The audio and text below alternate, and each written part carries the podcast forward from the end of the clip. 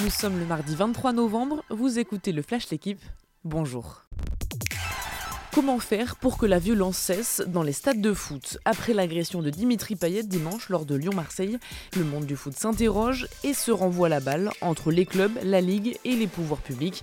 Dans une interview à l'équipe, Vincent Labrune, président de l'ALFP, demande des changements profonds. Une réunion doit avoir lieu aujourd'hui entre les instances du football et les ministres de l'Intérieur et des Sports. De son côté, Dimitri Payet, qui a été touché à la tête par un jet de bouteille d'eau, a porté plainte. Une victoire qui pourrait tout changer pour les Lillois. Le LOSC reçoit Salzbourg à 21h en Ligue des Champions.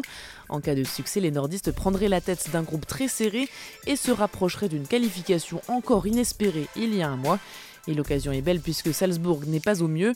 Après un début de saison flamboyant, les Autrichiens accusent un sérieux coup de mou, une vraie chance à saisir pour les Lillois. Le fantastique exploit du 15 de France face aux All Blacks, c'était il y a trois jours et c'est maintenant l'heure du bilan de la tournée d'automne. Cette victoire est le résultat d'un plan de jeu sans faille, mais ce succès doit aussi être la rampe de lancement pour le tournoi Destination, puis vers la Coupe du Monde 2023 car ces Bleus n'ont toujours pas gagné de titre. Et puis il y a des choses à régler. L'association Ntamak Jalibert reste en suspens et se pose la question du capitana avec le retour dans les prochains mois de Charles Olive. Trois mois après leur médaille d'argent aux Jeux Olympiques, les basketteurs français sont à nouveau réunis.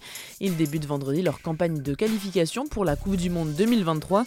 L'équipe de France affronte le Monténégro, mais elle ne ressemblera pas vraiment à celle de cet été, puisque les joueurs de NBA et d'Euroleague n'ont pas été libérés, à l'exception du lyonnais Paul Lacombe. Merci d'avoir écouté le Flash l'équipe. Bonne journée.